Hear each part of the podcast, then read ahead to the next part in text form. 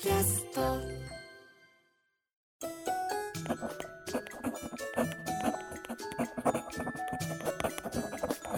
政治道楽。岸田内閣政務官総ざらいはい。ということで、はい、前回の副大臣に引き続きはい。政務官について触れていこうと、こんなニッチな番組でございます。はい。そう、大臣は他でもね、散々やってると思うので。そう、どんな人が政務官で入ってるのかっていう。はいまあそれで大体ね、与党の議員が結構分かってくるんですよね。そうすると、あの、宝塚のあ並び順じゃないけれども、うん。い以前5番手にいた人たちが、あ、じゃあ今度3番手に来たな、みたいな、うん。そういう話になってくるので、前回のも聞いていただけると分かると、りまあ、政務官やってうん、一回、まあ、党に戻って、その後副大臣やったりっていうことで、で、それが大臣につながっていくみたいな流れがね、あったりしするので、えーどういう経歴の人かっていうのは見ていきましょうということですね。はい。前回の副大臣が全部で26名なんですけども、えー政務官は全部で28名。あ、そっか。トータルで54人かこの間52人って言っちゃった。はいうんで、大体当選1回、2回衆議院ではね、ぐらいの人はいたちが、えー今回は登場するというはい形になって、フレッシュな顔ぶれでございます。はいはい。厚生労働の政務官が、塩崎昭久さん、はい47歳、えー衆議院愛媛1区、当選1回、安倍派。ナイスの息子。ナイスの息子。えーナイスの説明はどこでしたっけ、えーま、前にしました。えっ、どと、け？えー、総ざらいでどっかでしましたなん。かの総ざらいはい。あの、南部さんがいた時にしましたい。たはい時にし。てはい。その後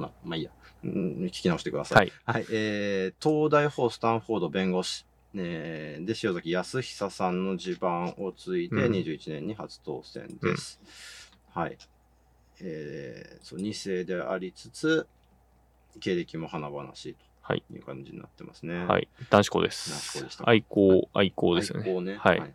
で、結構あれですよね。なんか、えっ、と、タイムだか、うんニューズウィークだかの次世代の弁護士何人的なやつだったりとか、えーあ、の、弁護士のね、なんかランキングみたいなのですごく上位に入ってたんですよ。うん。ああ、これか。アジアジア、アジアローヤー、えー、アジアリーガルアワーズ、でアジアのね、最優秀弁護士みたいなのになって、っていう、はい、その弁護士としてのやっぱ経歴もすごいっていう。で、実際やっぱり制作通で、うん。あの、一期生なんですけど、うん。あの、様々な、えー部会うん。とか、あの、法律の立案とかにも関わっていて、もう、即、ほんと即戦力で入ってる人ですね。はい。結構 DX とかその Web3 関係の、うんあの記事とかでも名前を見たりしましうん。たね。うん。はい、あの、2世だけど、うんあの、ガチ優秀枠の2世の人ですね。まあ、たまにあの、いますね。林義正さんとかもその枠だと思うんですけど、あのごめんなさい、3世でした。はい。あ、3世、ううん、あの、まあ、あの、世襲の人たちの中で、うん。あの、いわゆるガチ優秀枠の人ですね。はい。はい。続いて、えー、功労がもう一人、三浦康さん、うん。50歳、うん。えー参議院比例区の人です、えー当選1回で、衆議院でも1回当選してます、茂木派、うん。えー神奈川大学法学部在住、あ在学中の時には亀井久興さんの秘書をはいはいはいはいえーで、島根県太田市の市議会議員を3期やってます。で、2017年、ね、比例中国ブロック20位で初当選をしてます。うまあ中国はやっぱ自民党強いですね。っていう、えー2019年に参議院鳥取島根5区の島根枠の、うんえーまあ、自民党の人ということで、特定枠で当選していると。次の選挙、改選では、えー、5区の、まあ、選挙区で立候補するっていうことになっている人ですね。うんで、えー、21年の第一次岸田内閣で総務大臣の政務官をやっているので、えーまあ、再任という形になりますと。はい。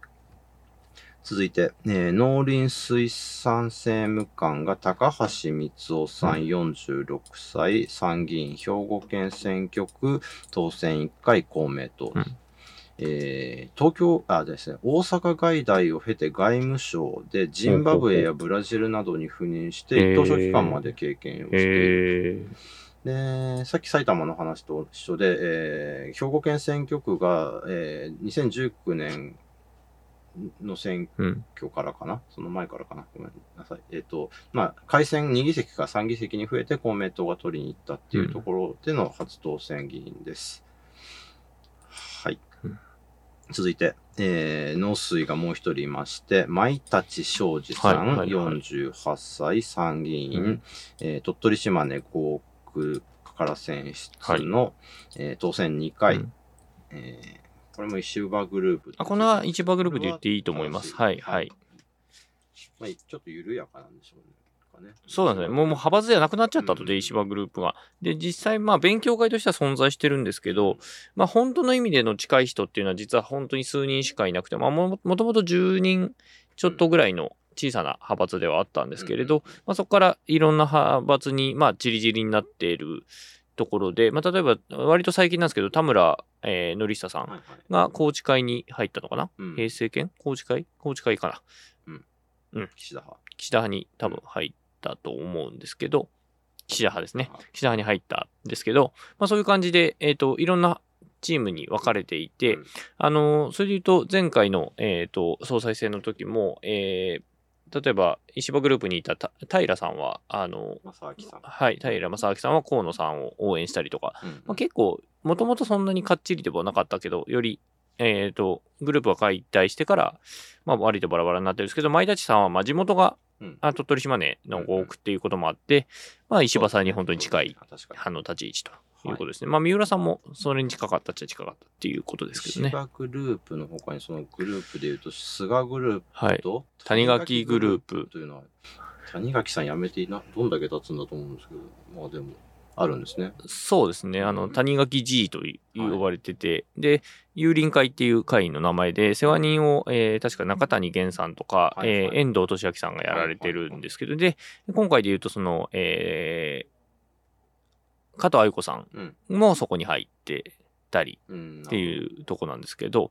でも谷垣さんと加藤、お父さんの顔を思い出すと、やっぱり加藤の乱、加藤の乱。が再生あと大正なんだからはいでおなじみの、はい、あの、か 加藤の乱ですけども、はいえーそれ、加藤の乱で多分一回ができるのと思うので、どっかで加藤の乱会を多分やるべきだと思うんですけど、あの、はいね、あの、TBS ラジオでは東京ボト計画局という番組をお聞きになってる方は、よくあの、えー、プチカシマさん。が番組の中で加藤の乱のモノマネをよくやるんですけど、まあ、そその、ある種ネタになる、うん。今も結構ね、映像として使われてて、今回あの、加藤愛子さんが入閣っていうのが決まった時に、あの映像がやっぱり出てきて、あの加藤浩一さんの娘さんですっていうことで出てきたということで、おなじみの加藤の乱なんですけど、まあ、その後、えっ、と、もともと加藤浩一さんっていう方は自民党のプリンスと呼ばれてまして、ここにもプリンスが出てくるんですけど、何人目のプリンス プリンスと呼ばれてまして、まあまあね、プリンスいっぱいいるんですよね。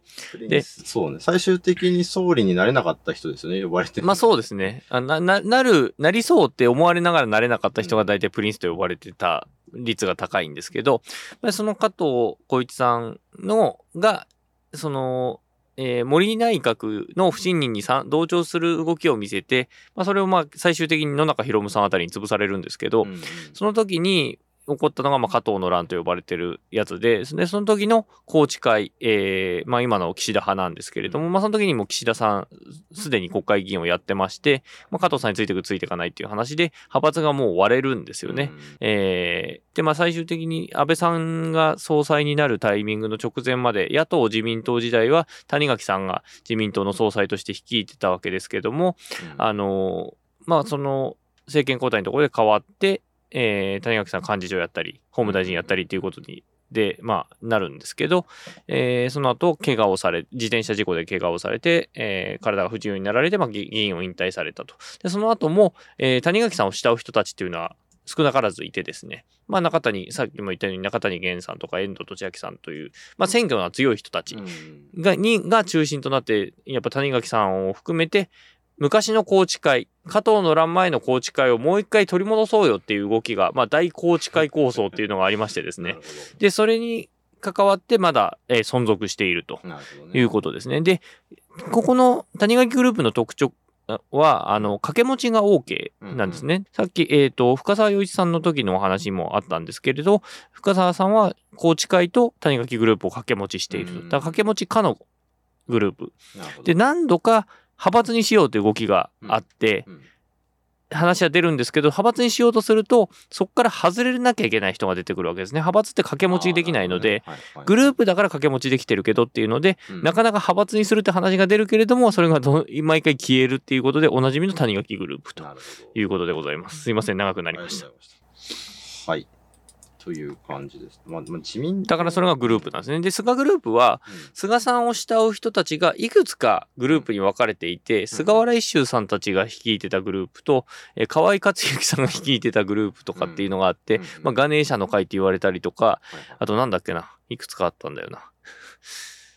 えーまあ、3つ4つあったんですよねはい。で、グループがあって、えーあったんだけれども、結果として、まあ、その、取りまとめてた人たちがみんな選挙違反とかでいなくなっちゃうといううんことで、最終的にまあ、なんとなく、ゆるーく菅さんを慕うグループはあるけれど、大きな組織だったり派閥にはなかなかならないというところがありますね。まあ、無派閥の人をまとめてるという感じ、まあ、でざっくり把握してればいいかなという気はしますけどね。はい。はい、ありがとうございました。はい。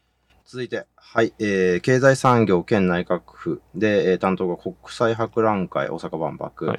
えー吉田信弘さん55歳、衆議院比例九州ブロック当選3回の公明党の方です。うんはい、えー九州大法卒業後、大牟田市役所三井三池生活あ政策所、えー公明党の小葉健太郎、西田誠両参議院議員の秘書を経て、うんうんうん2014年に初当選、うん。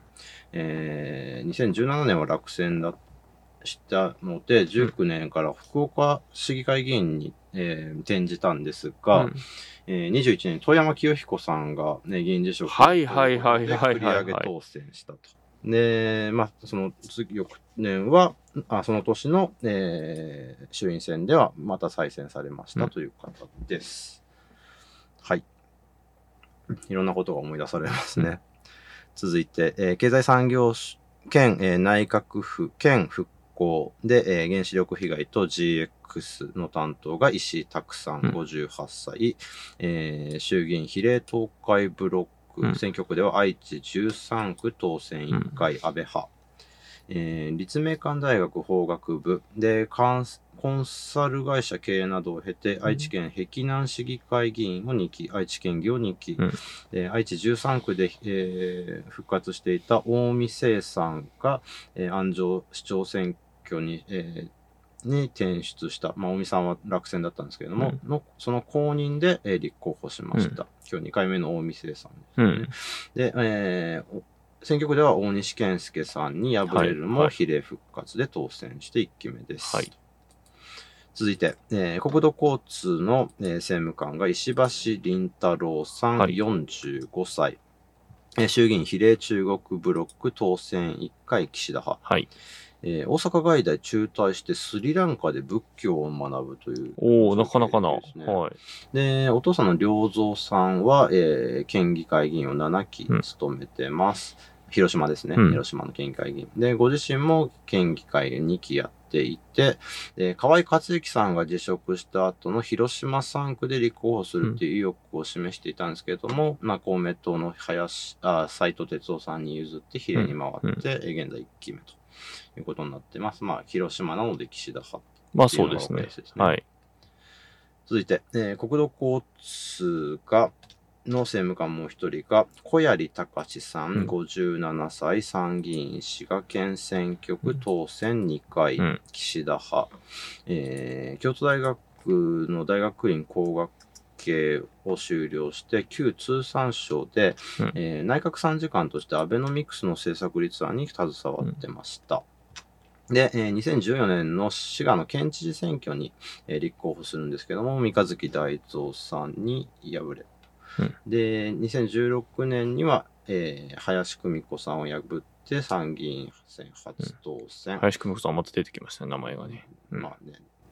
で、菅内閣で厚労政務官を20年にやってますので、こうえー政務官が再任と。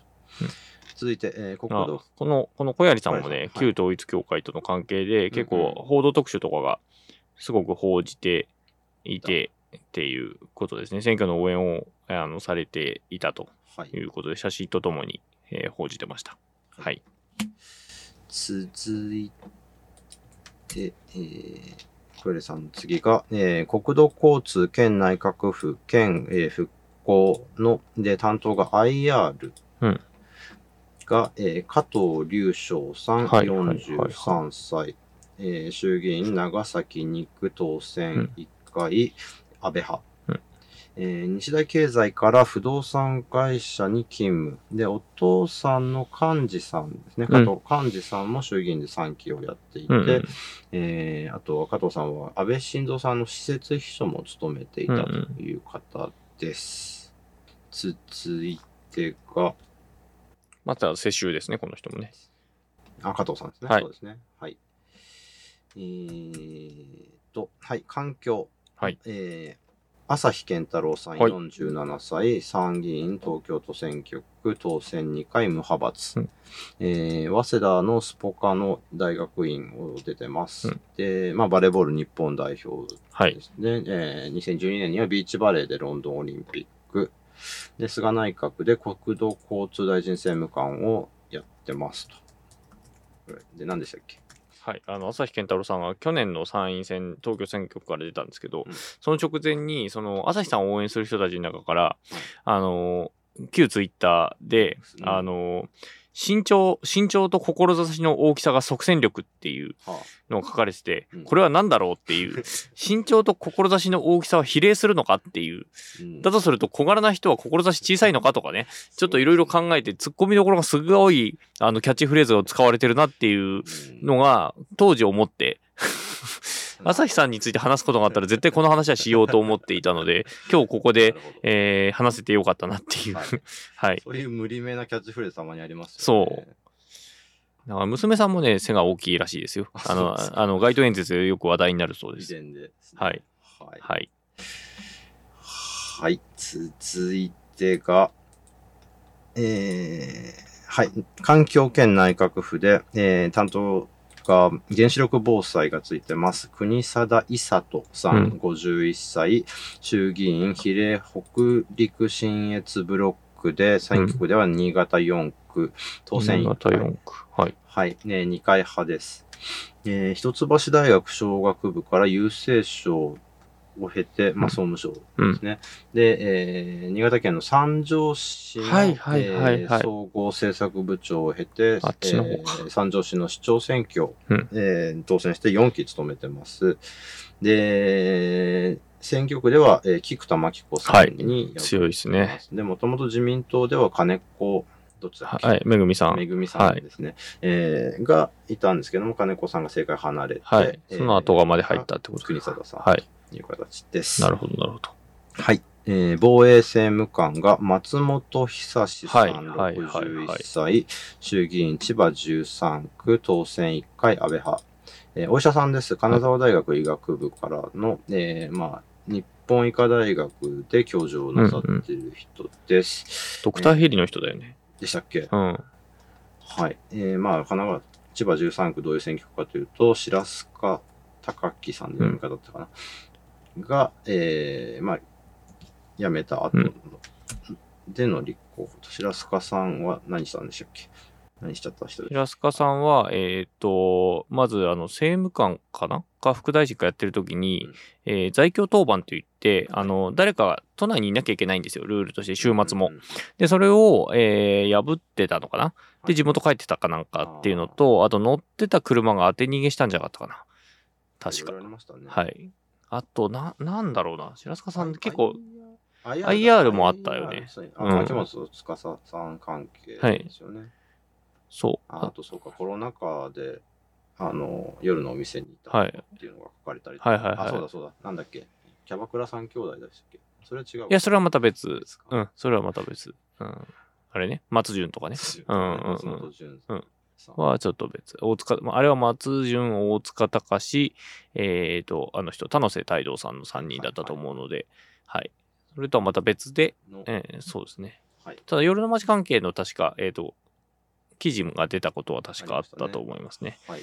はい。なんで、あの、まあ、ドクターヘリの人は、やっぱりドクターヘリでした。ドクターヘリの、まあ、かなり、えー松松本さん、はいうん、ドクターヘリの人で、ドクターヘリとして結構取材をいっぱい受けてて、あのーコードブルーっていうドラマがフジテレビであったんですけど、まあ、それの監修されたりとかして、私はだから国会議員として知る前に、そのドクターヘリの人として知ってたっていう感じですね。自民党ではね、その那覇市議会議員でもドクターヘリのパイロットああ、いたね。吉峰さんという方が、今、新チムどんどんにちらとでしたかな。うんうんうんという方もいます。はい。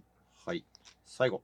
お、えー防衛県内閣府の、えー政務官、うんで平和安全法制が担当でついているのが三宅慎吾さん61歳参議院の香川県選挙区当選2回うんの派閥で、えーこの人早稲田大学の政経からの日本経済新聞の記者だった方ですね。ん。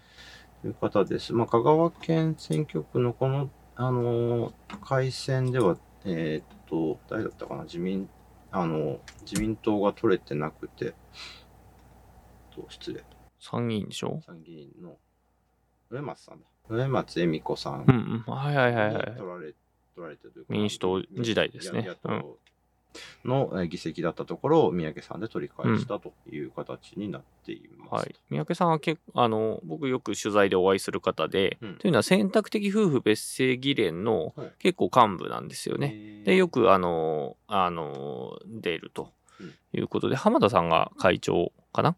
あの、え前防衛大臣の浜田康和さんが会長で、で、その事務局長とかを、あの、井出陽生さんがやっていて、それと一緒によく、あと宮崎正久さんと、あの、3人がよく、あの、スポークスマン的に、あの、我々に記者レクをしてくれるのが、うんまあ、三宅さんが結構多いですね。